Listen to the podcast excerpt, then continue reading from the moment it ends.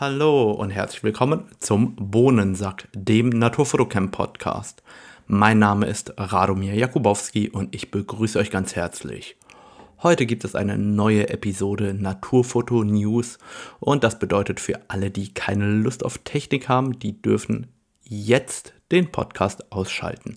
Für alle anderen viel Spaß beim Zuhören. Die größten News gibt es seitens Spotify. Ihr könnt nämlich nun eine Bewertung auf Spotify dalassen, ähm, auch hier für den Podcast Bohnensack. Da freue ich mich natürlich drüber. Ob mir das hilft oder nicht, keine Ahnung, aber bestimmt hilft das irgendwie, dass der Podcast noch mehr Gehör findet und da freue ich mich drüber. Wie immer findet ihr die Show Notes unter www.naturfotocamp.de unter dem Reiter Podcast und starten wir doch direkt in der Software-Ecke und zwar bei Capture One. Capture One hat ähm, das Abo-Modell verändert und für mich ist das nicht so ganz nachvollziehbar. Konkret geht es darum, dass die ganzen Sonderversionen gekickt worden sind. Die gibt es nicht mehr. Das heißt, diese Versionen, die es früher gab, hey, ein Jahresabo für 200 Euro oder was es gekostet hat oder sogar Standalone 200 Euro, ich weiß gar nicht, was es gekostet hat. Da gab es ja früher immer diese Abos für bestimmte Marken. Also es gab eine Version für Sony oder eine Version für Nikon oder eine für Fuji. Und diese Versionen gibt es nicht mehr. Es gibt jetzt nur noch ein Jahresabo für 219 Euro oder eine Standalone-Version für 349 Euro oder ein Monatsabo für 29 Euro. Das heißt, grundlegend ist es auf jeden Fall deutlich teurer geworden als ähm, die Creative Cloud von Adobe. Und was ich überhaupt nicht verstehe, ist, warum es diese Sonderversion nicht mehr gibt. Denn auch wenn ich kein Capture One-Nutzer bin, so fand ich das total elegant, dass man einfach gesagt hat, hier, wer nur Sony fotografiert oder wer nur Fuji fotografiert, der bekommt eine günstigere Software, weil damit hat man ja sozusagen die Fotografen in das Ökosystem Capture One geholt. Und wenn die irgendwann mal eine Drohne gekauft haben oder ein iPhone-Foto bearbeiten wollten oder auch mal, keine Ahnung, sich ein paar Bilder von anderen Kameramarken angucken wollten, dann mussten die auf kurz oder lang eh in das große Modell umsteigen. Und das heißt, eigentlich war es ein perfektes Akquise-Tool. Warum man sich da so selber ins Bein schießt, keine Ahnung. Auf jeden Fall ist das die neueste News von Capture One. Dann gibt es äh, News von Fuji und zwar keine guten. Nämlich ähm, gibt es sehr, sehr viele betroffene Kameras, die einen Software-Bug haben, wenn es darum geht, Bilder aufzuzeichnen und später am Mac OS zu öffnen. Und das äußert sich darin, dass wenn man über 4000 Bilder quasi auf einer Speicherkarte hat und die dann in den Mac einsteckt, dann werden die Bilder nicht mehr angezeigt. Und da sind beinahe alle aktuellen Fuji-Modelle betroffen, also GFX 100, GFX 100S, GFX, 100, äh, GFX 50S, die X Pro 3, die XT4, die XS10, äh, die XE4, die XT30 äh, in der aktuellen Variante und so weiter. Also da sind sehr, sehr viele Fuji-Modelle betroffen und äh, Fuji hat auch schon angekündigt, dass es da ein Firmware-Update geben wird. Äh, wichtig ist an der Stelle zu wissen, dass ihr die Karten bitte auch sauber auswerfen sollt, damit äh, die Bilder wenigstens unter Windows noch lesbar sind. Auf jeden Fall ist das ein Riesenthema ähm, und da solltet ihr aufpassen, dass ihr im Moment nicht so viele Bilder auf eine Speicherkarte bei Fuji fotografiert. Dann gibt es News aus der Corona-Ecke und zwar konkret geht es um ein Rechtsurteil des Amtsgerichts München, das ich nachgelesen habe, das ähm, zumindest im Bereich der Hochzeitsfotografie für großes Aufsehen gesorgt hat. Und zwar geht es um die Anzahlung ähm, des Brautpaars an den Hochzeitsfotografen. Konkret wurde dort eine Anzahlung geleistet von 1500 Euro und ähm, der Kläger hat im Endeffekt die kirchliche Hochzeit nicht durchführen können und wollte aus diesem Grund ein Rücktrittsrecht haben. Die Leistung konnte nicht erbracht werden, beziehungsweise nur in Teilen erbracht werden. Das bedeutet, dass die standesamtliche Trauung möglich war, die kirchliche Trauung jedoch aufgrund des Lockdowns nicht möglich war. Das ist ganz, ganz wichtig, denn der Richter hat entschieden, dass es sich hierbei um ein Fixgeschäft handelt und dass eine Fixschuld entsprechend vorliegt und dass zum bestimmten Zeitpunkt die Durchführung der Leistung nicht möglich war. Und damit kommen wir eigentlich zum Paragraph 275 BGB, das heißt die Unmöglichkeit der Sache. Und die sah der Richter an der Stelle eben als gegeben an. Ich will euch jetzt nicht mit trockenem Jura langweilen und dort tiefer einsteigen, aber das ist sehr, sehr interessant, dieses Urteil, denn anteilig durfte der Fotograf das Geld behalten, nämlich für die Leistung, die bereits erbracht worden war, nämlich die Fotografie bei der Trauung, bei der standesamtlichen Trauung konkret. Und wenn man sich das Ganze genauer anschaut, dann sind dort zwei Punkte, die Fotografen aus diesem Urteil für sich rausziehen können. Und zwar ist der eine Punkt, dass man Angebote genauer definiert, nämlich zum Beispiel Vorbereitungszeit oder Bearbeitungszeit und so weiter genauer ausweist. Warum das? Wenn man sich vorstellt, man macht ein genaues Angebot, dann steht da zum Beispiel drin, die standesamtliche Trauung hat jetzt 500 Euro gekostet und die Bearbeitung dieser Bilder kostet nochmal 500 Euro und die kirchliche Trauung, sagen wir mal, die wird 1500 kosten und die Bearbeitung dort würde nochmal 500 Euro kosten. Dann muss man nicht über das Anteilige gehen, das der Richter ermittelt hat, sondern kann ganz konkret sagen, okay, hey, so und so ist das Ganze definiert gewesen im Angebot. Und das ist deswegen so wichtig, weil natürlich als Fotograf hat man die gleiche Anreise zur standesamtlichen Trauung wie zu einer kirchlichen Trauung. Das ganze Prozedere drumherum, der ganze Tag geht dafür flöten. Das sind alles Dinge, die dabei natürlich nicht beachtet werden. Und wenn ihr das im Angebot genauer definiert, dann habt ihr in so einem Fall eben auch eine bessere Möglichkeit, das Ganze zu verargumentieren vor Gericht im Zweifel. Umgekehrt ist es tatsächlich so, dass das zweite Interessante dabei ist, dass man eben auf die Unmöglichkeit der Sache Bezug nimmt. Und die Sache ist nur dann unmöglich, wenn der rechtliche Rahmen dafür geschaffen ist. Das heißt, wir hatten einen Lockdown, beziehungsweise die Durchführung war aufgrund der pandemischen Situation nicht möglich. Und da müssen wir jetzt differenzieren. Die war nicht möglich, weil es diese Vorgabe seitens des Gesetzgebers gab. Hätte aber das Brautpaar selber diese Hochzeit abgesagt, wäre ja nicht die Sache unmöglich gewesen, sondern das Brautpaar wäre zurückgetreten von der Leistung, die eigentlich gefordert war.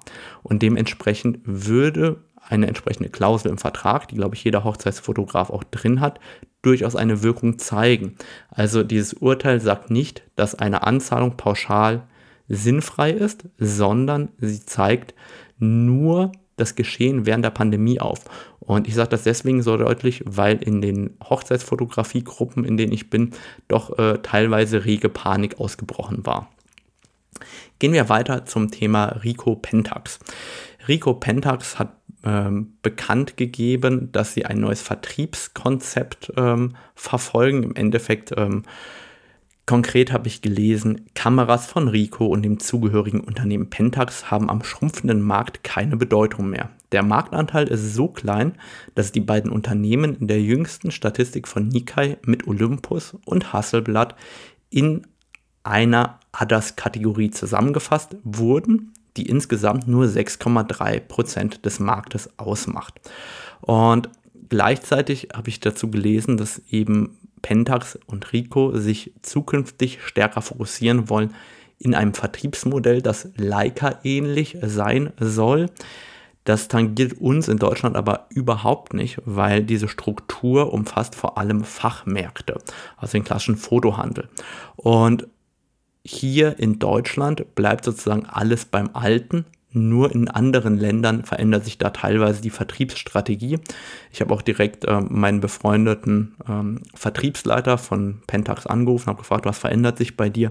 Er meinte, in Deutschland erstmal gar nichts. Von daher äh, Entwarnung, Pentax wird weiter herstellen, aber eben in einigen Ländern das Vertriebsmodell nochmal überdenken. Und da bin ich sehr, sehr gespannt, wie es auch ähm, bei Pentax weitergeht, einfach weil die Massenproduktion in der Form eben nicht mehr funktionieren wird oder einfach die Nachfrage dafür zu gering ist. Ich bin da sehr, sehr gespannt, was mit Pentax passiert und werde natürlich auch weiter berichten.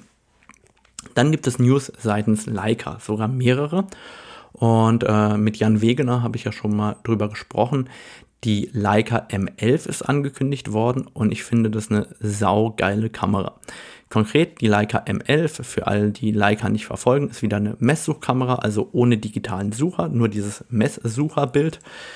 Gleichzeitig ganz moderne Sensortechnologie und zwar 60 Megapixel BSI-Sensor und das Spannende daran ist, man kann direkt vor Ort unterschiedliche Dateigrößen aufnehmen in 60, 36 oder 18 Megapixel. Und das soll angeblich auch zu einer besseren Bildqualität im High-ISO-Bereich führen. Ich glaube eher, dass das im Bereich der Nuancen sichtbar sein wird. Aber was ich einfach cool finde, ist, dass man eben endlich mal die Möglichkeit bekommt, in unterschiedlichen Auflösungen zu fotografieren, wenn man dies denn möchte.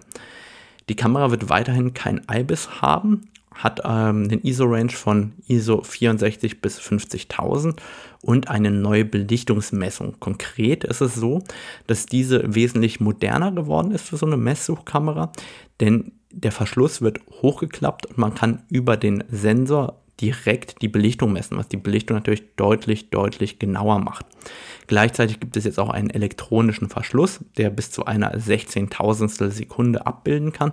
Und das ist besonders spannend mit den super lichtstarken Objektiven, gerade bei Streetfotografen ist eben, wenn man eine Blende von 1,0 oder Blende 1,2 hat, die Möglichkeit einer 16.000 Sekunde zu belichten natürlich sehr, sehr angenehm. Gleichzeitig gibt es einen einzigen Speicherkartenslot und der wird ergänzt um einen internen Speicher von 64 GB. Man kann also hingehen und sozusagen auf beides gleichzeitig fotografieren. Ich finde diese Innovation eigentlich ganz geschickt gemacht, denn nun kann man, wenn man die Speicherkarte vergessen hat, immerhin Bilder machen. Finde ich, je länger ich drüber nachdenke, eigentlich ganz cool. Dazu gibt es ein neues Display mit 2,3 Millionen Pixel. Auch innovativ es gibt ähm, neuere Bedienbuttons und ähm, da finde ich insgesamt, bis auf die Sache, dass da kein interner Bildstabilisator verbaut ist, finde ich die Leica M11 schon eine sehr innovationsträchtige Kamera.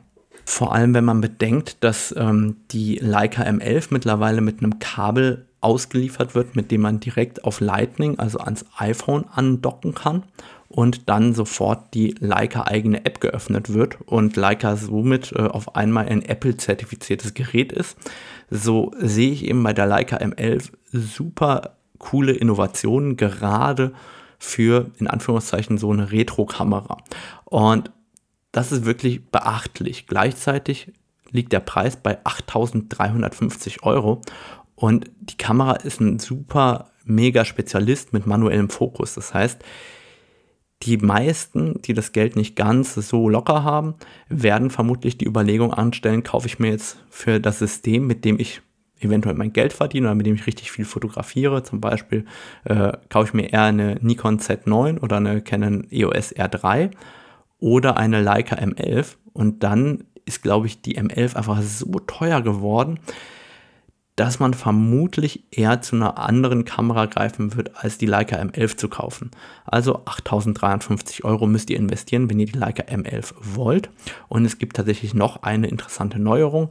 Und zwar ist die schwarze Variante mit einem Aludeckel versehen. Der ist nicht aus Messing wie sonst und dadurch wird die Kamera noch leichter. Also die wiegt dann 530 Gramm anstatt 640 Gramm. Das heißt, es sind 110 Gramm Unterschied zur silbernen Variante.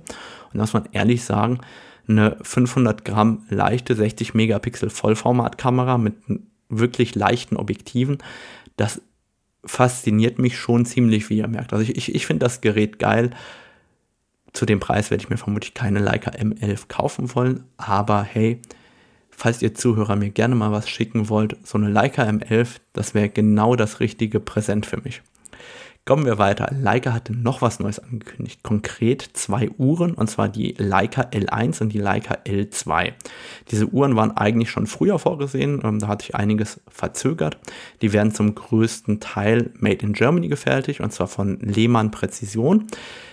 Das sind alles Handaufzugswerke und ähm, haben ein gewölbtes Saphirglas, das, wenn man die Uhr von der Seite betrachten soll, an die Frontlinse einer Kamera erinnern soll. Dazu gibt es eine patentierte Drückerkrone und die soll auf der einen Seite an den Auslöser einer Kamera erinnern und gleichzeitig ermöglicht sie die sekundengenaue Einstellung der Uhr.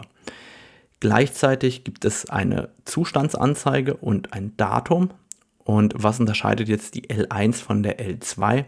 Nun ja, die L2 hat zusätzlich eine zweite Zeitzone, die ihr über den 12-Stunden-Kranz einstellen könnt und eine Tag-Nacht-Indikation. Und damit kommen wir eigentlich auch zu den Preisen. Die Leica L1 wird es für 9.500 Euro geben und die Leica L2 für 13.500 Euro. Wenn man so in den Uhrenmarkt hineinschaut, sind das normale Uhrenpreise im gehobenen Segment. Ich frage mich, ob Leica an der Stelle den Durchbruch im Uhrenmarkt überhaupt schaffen kann, weil ich persönlich glaube da schlichtweg nicht dran, weil die Konkurrenz so stark ist, egal wo man da hinschaut, ob das äh, Rolex, Patek Philippe oder auch ähm, andere Hersteller sind, die dort extrem viel Geld ins Marketing versenkt haben und dort einfach so feststehen, dass ich einfach nicht dran glaube, dass Leica-Uhren wirklich populär werden. Ich sehe diese Uhr, wenn überhaupt, bei denjenigen, die heute auch Leica-Kameras sammeln und ähm, ja, vielleicht kaufen sich auch eine Leica-Uhr dazu. Ich persönlich sehe hier die Chancen begrenzt. Vielleicht irre ich mich ja auch und die Uhr wird in fünf Jahren das doppelt oder dreifache wert sein. Wir werden es auf jeden Fall beobachten und dann sehen. Kommen wir zu den fotolastigeren Themen nochmal zurück. Und zwar hat Nikon das Nikon Z400mm 2.8 TC VRS angekündigt und ähm, angekündigt war ja bis jetzt nur die Entwicklung. Jetzt gibt es auch ein paar Daten dazu und zwar wiegt das gute Stück nur 2950 Gramm, ist also rund 60 Gramm schwerer als die Canon-Linse, hat aber dafür den einschwingbaren Extender. Gleichzeitig haben wir die Naheinstellgrenze von zweieinhalb Metern und es gibt jetzt einen konkreten Preis von 14.999 Euro und das finde ich schon einen ordentlichen stolzen Preis. Wenn man aber bedenkt, dass die Pendants von Sony und von Canon 3000 Euro, äh, nicht 3000, sondern 13.000 Euro kosten, hier aber ein eingebauter Extender mit drin ist, dann mag das eventuell 2000 Euro mehr wert sein. Ich persönlich bin überrascht davon, dass Nikon es geschafft hat, ein so leichtes 400er zu bauen wie die Konkurrenz. Und da sehe ich eben auch weiter Nikon den Abstand zur Konkurrenz verkürzen und durchaus eben auch neue Objektive bringen, die mit den anderen Super Teles irgendwo auf Augenhöhe liegen. Und da freue ich mich sehr für Nikon als großer Nikon-Fan. Dann hat Canon etwas angekündigt. Und zwar die Canon EOS R5C. Und die Canon EOS R5C ist, glaube ich, eine sehr missverstandene Kamera am Markt, zumindest wenn ich gehört habe, was da so ähm, online kursiert. Denn die Canon EOS R5C ist keine Kamera, die sich an uns Fotografen richtet, sondern ist die billigste Kamera im Cinema-Bereich. Und ich glaube, niemand, der heute mit Canon EOS fotografiert, kann nachvollziehen, dass es eine Cinema-Line gibt und die eben ganz andere Anforderungen haben als ich Fotograf. Ich persönlich kenne die Cinema Line eigentlich nur deshalb ganz gut, weil ich eben bei einigen Videodrehs dabei war, wo diese Kameras eingesetzt worden sind, habe auch selber mir die Menüs schon öfter mal angeschaut und habe einfach auch mit Filmern zusammengearbeitet, die im Endeffekt diese Cinema-Kameras benutzen. Aber die sind in der Regel wesentlich größer, wesentlich schwerer und wesentlich teurer. Das heißt, die Canon EOS R5C kostet 4.999 Euro, also 5.000 Euro und ist damit tatsächlich sozusagen die billigste Einsteigerkamera in den Cinema-Bereich seitens Canon. Und wer sich so mit den Preisen im Bereich Filmen beschäftigt, dort äh, sind 5000 Euro tatsächlich eher eine sehr geringe Investition. Die Canon EOS R5C ist etwas schwerer als die normale Canon EOS R5, hat einen aktiven Lüfter, hat auch gleichzeitig einen neuen Power Switch, wo man umstellen kann in Richtung Video. Und wenn man in den Bereich Video reingeht, dann hat man eben ein komplett anderes Menü, nämlich das Canon Cinema Menü und dementsprechend haben wir auch eine doppelte Tastenbeschriftung und die Möglichkeit, alle 13 Tasten frei zu belegen, wenn man filmt. Und genau an der Stelle kommen wir eben in die Vorteile. Jemand, der heute mehrere Cinema EOS einsetzt, der wird eben eine R5C brauchen, damit er wenigstens das gleiche Menü vorfindet. Gleichzeitig hat man hier einen neuen Timecode-Anschluss und den Multifunktions-Blitzschuh, den wir auch von der Canon EOS R3 kennen, denn da kann man dann natürlich auch wesentlich besser das Videozubehör anschließen. Gleichzeitig verfügt die Kamera über keinen internen Bildstabilisator und tatsächlich ist es so, dass die meisten Videografen gerne auf ähm, IBIS und oft auch auf den Autofokus verzichten und eben äh, ohne diese Features filmen wollen. Warum, wieso, weshalb, kann ich euch nicht beantworten, dafür bin ich nicht tief genug in der Materie drin. Gleichzeitig wird gesagt, dass man 8K 60p und 4K 120p ohne zeitliche Begrenzung filmen kann und es stehen entsprechend drei Cinema RAW Formate zur Verfügung. Das heißt, die R5C richtet sich wirklich an Filmer, die auch mal ein Foto machen wollen und nicht an Fotografen, die auch filmen wollen.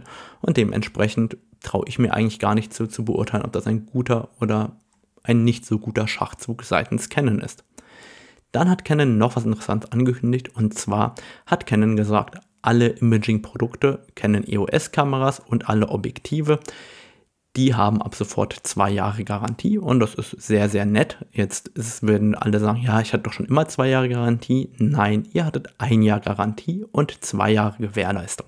Denn die Garantie ist, wie wir alle wissen, eine freiwillige Leistung des Herstellers und mit zwei Jahren Garantie sollte man davon ausgehen können, dass Canon innerhalb der ersten zwei Jahre sehr kulant sein wird. Natürlich nicht, wenn ihr eure Kamera in den nächsten See schmeißt, aber vermutlich, wenn da irgendwas dran ist, dass das auch repariert wird in den zwei Jahren. Ich persönlich finde das einen guten Schachzug, zumal bis dato bei mir Canon auch meistens recht kulant war in den ersten zwei Jahren nach dem Kauf. Dann hat Sigma noch ein neues Objektiv angekündigt, konkret das Sigma 20 mm 2.0 DGDN. Das ist äh, ein sehr, sehr kleines und kompaktes Objektiv, das sich hier nahtlos in die ganze Reihe der leichten und kompakten Sigma-Objektive für Sony E-Mount aus der Contemporary-Reihe. Und da muss ich sagen, mit 370 Gramm, 62 mm Filtergewinde und einem Listenpreis von 699 Euro hat Sigma wieder einen tollen Job gemacht und ich empfinde diese Contemporary-Reihe für Spiegellos seitens Sigma als mega spannend. Ich vergleiche das so ein bisschen mit den leichten Leica M-Objektiven, die aber sehr, sehr gut verarbeitet sind. Und Sigma bringt hier auch einen Autofokus mit. Und die Reihe ist mittlerweile sogar relativ vollzählig. Also sie haben 20 mm 2,0, 24 mm 2,0, 35 mm 2,0, 45 mm 2,8, 65 mm 2,0 und 90 mm 2,8. Und wenn da der Autofokus auch wirklich sauber arbeitet, dann finde ich die sogar spannend, wenn die irgendwann für Canon RF rauskommen würden. Also 20 mm 2,0 35 2,0 und 65 2,0. Das wären alles genau meine Brennweiten. Ich selber habe ja auch ein 21 mm als Festbrennweite im Einsatz und das 35er benutze ich auch sehr viel. Wenn hier der Autofokus entsprechend sauber arbeiten würde, wäre das natürlich ein Träumchen. Kommen wir zu Samyang. Samyang hat auch was Neues für Sony E-Mount angekündigt und zwar ein Samyang 135 mm 1.8 mit Autofokus. Und ich habe mir gedacht, Mensch, eigentlich eine geile Linse, auch bestimmt für Pflanzenfotografen ähm, und auch die, die in den Makrobereich einsteigen wollen, total interessant. Denn ein Abbildungsmaßstab von 1 zu 4,1 wird ermöglicht. Das heißt, da kommt man schon relativ nah dran mit. Und ich habe mir gedacht, ja, so ein Samyang, was wird das schon kosten? So 400, 500 Euro. Und dann habe ich den Preis gesehen. 999 Dollar oder 949 Euro wird das Ganze kosten und damit war das ganze Objektiv doppelt so teuer, als ich es erwartet habe. Und ich empfinde es dann eben als sauteuer, vor allem wenn ich schaue, dass ich einen Canon EF 135 mm 2,0 gebraucht für 500 bis 600 Euro am Gebrauchtmarkt bekomme und das Samyang eben schlappe 1000 Euro kostet. Und das Interessante ist, in einem anderen Review dazu habe ich gelesen, Mensch, das Objektiv kostet nur 1000 Dollar. Und das Interessante dabei ist, wie wichtig die Erwartungshaltung beim Preis ist. Ich habe erwartet, so ein Samyang, das kann nicht viel kosten, das kostet 500 Euro. Und damit war der Preis, der doppelt so hoch ist wie das, was ich erwartet habe, für mich sehr, sehr hoch. Umgekehrt, derjenige, der eben berichtet hat, dass das Objektiv günstig ist, der hat vermutlich eher den Preis eines Sony 135 mm Objektivs im Kopf gehabt das kostet etwa 1700 Euro. Und da hat er gesagt, boah, guck mal, wie günstig dieses Objektiv ist. Und das ist echt total spannend dann zu sehen, wie die Erwartungshaltung dann unser Empfinden leitet, auch bei der Preisgestaltung der Hersteller. Und zu guter Letzt habe ich euch noch ein Video mitgebracht von DP Review und die haben einen Vergleich gemacht zum Thema Mittelformat-Look. Das Interessante dabei ist, ähm, ich habe auch irgendwann mal von Krolop und Gerst äh, ein Video zum Thema Mittelformat-Look ähm, verlinkt, weil es ja immer diesen Mythos gibt, gibt es den Mittelformat-Look wirklich? Gibt es den Vollformat-Look wirklich? Und die sind hingegangen und haben eben im Endeffekt die Fuji GFX genommen, der ein Mittelformat ist, wenn auch mit einem kleinen Sensor, eine Vollformatkamera und eine APS-C-Kamera von Fuji genommen und haben quasi umgerechnet, welche Objektive mit welcher Blendenöffnung genutzt werden müssen, um sozusagen rechnerisch die gleiche Freistellung und Blende zu haben. Das heißt, sie sind hingegangen und haben ein 35 mm 2,0 an APS-C genommen, ein 52 mm 3,0 für Vollformat und ein 65 mm 3,5 für die Mittelformatkamera. Jetzt muss man dazu sagen, natürlich arbeitet man da näherungsweise. Man nimmt dann zum Beispiel ein 50 mm Objektiv und blendet 2,8 äh, und schaut eben, wie unterscheidet sich die Bildwirkung. Und die sind auch hingegangen und haben dann für APS-C ein 56 mm mit 1,2, ein 85 mm für Vollformat mit Offenblende 1,8 und ein 110 mm mit Offenblende 2,2 genommen für Mittelformat und haben das einfach miteinander verglichen. Und das Interessante, was dabei rauskam, in Anführungszeichen, war, dass bei normalen Motiven der Unterschied im ersten Schritt vergleichsweise gering ist. Natürlich kann ähm, ein Vollformatsensor weniger Details aufzeichnen als ein Mittelformatsensor und der Crop-Sensor zeichnet weniger Details auf wie der Vollformatsensor. Aber vom Bildlook, um den es hier ging, war da grundlegend nur sehr, sehr wenig Unterschied. Jetzt ist es ganz wichtig, dass man eben beachtet, man hat hier natürlich die Reihen angeführt, bei denen es Objektive gibt, die vergleichbar sind. Das heißt, man ist von APS-C ausgegangen und hat zum Beispiel 56 mm 1,2 genommen und landet damit bei Vollformat bei 1,8 als Offenblende. Aber es gibt ja für Vollformat auch ein 85er mit Blende 1,2. Das bedeutet, dass ein 85 mm mit 1,2 eigentlich eine APS-C-Linse erfordern würde von 0,8 und nicht mehr von 1,2 oder 1,0, damit man die gleiche Freistellung bekommt. Oder wenn man ein 35 mm 1,4 auf Vollformat betrachtet, dann würde man ein APS-C-Objektiv mit 23 mm und 0,93ers Lichtstärke erfordern.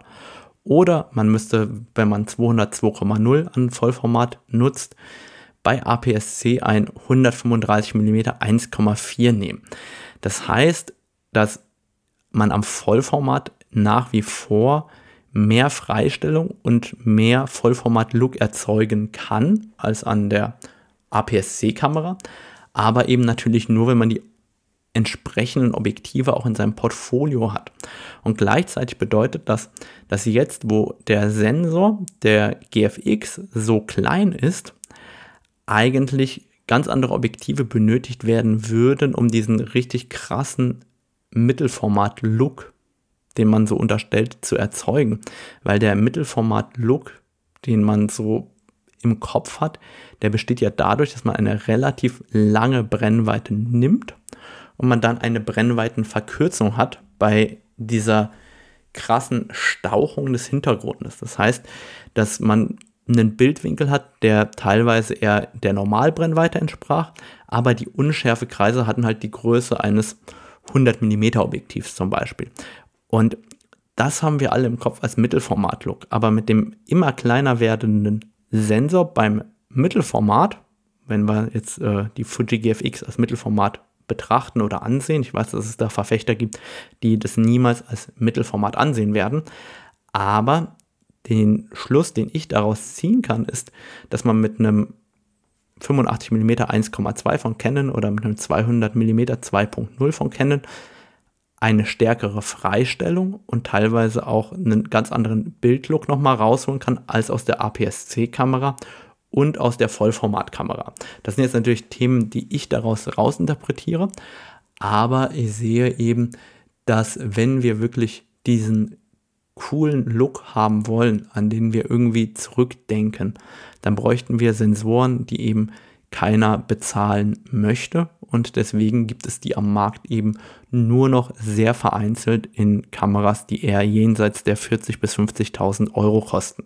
Und das ist so etwas, wo man dann sagen muss, hm, ich überlege es mir vielleicht doch nochmal mit dem äh, Mittelformat-Look für mein Porträt, äh, das ich gerade an der Ecke machen möchte. Und mit den Gedanken und dem YouTube-Video dazu entlasse ich euch für diesen Podcast und freue mich natürlich über eine positive Rezension auf iTunes oder eben bei Spotify seit neuestem. Tschüss!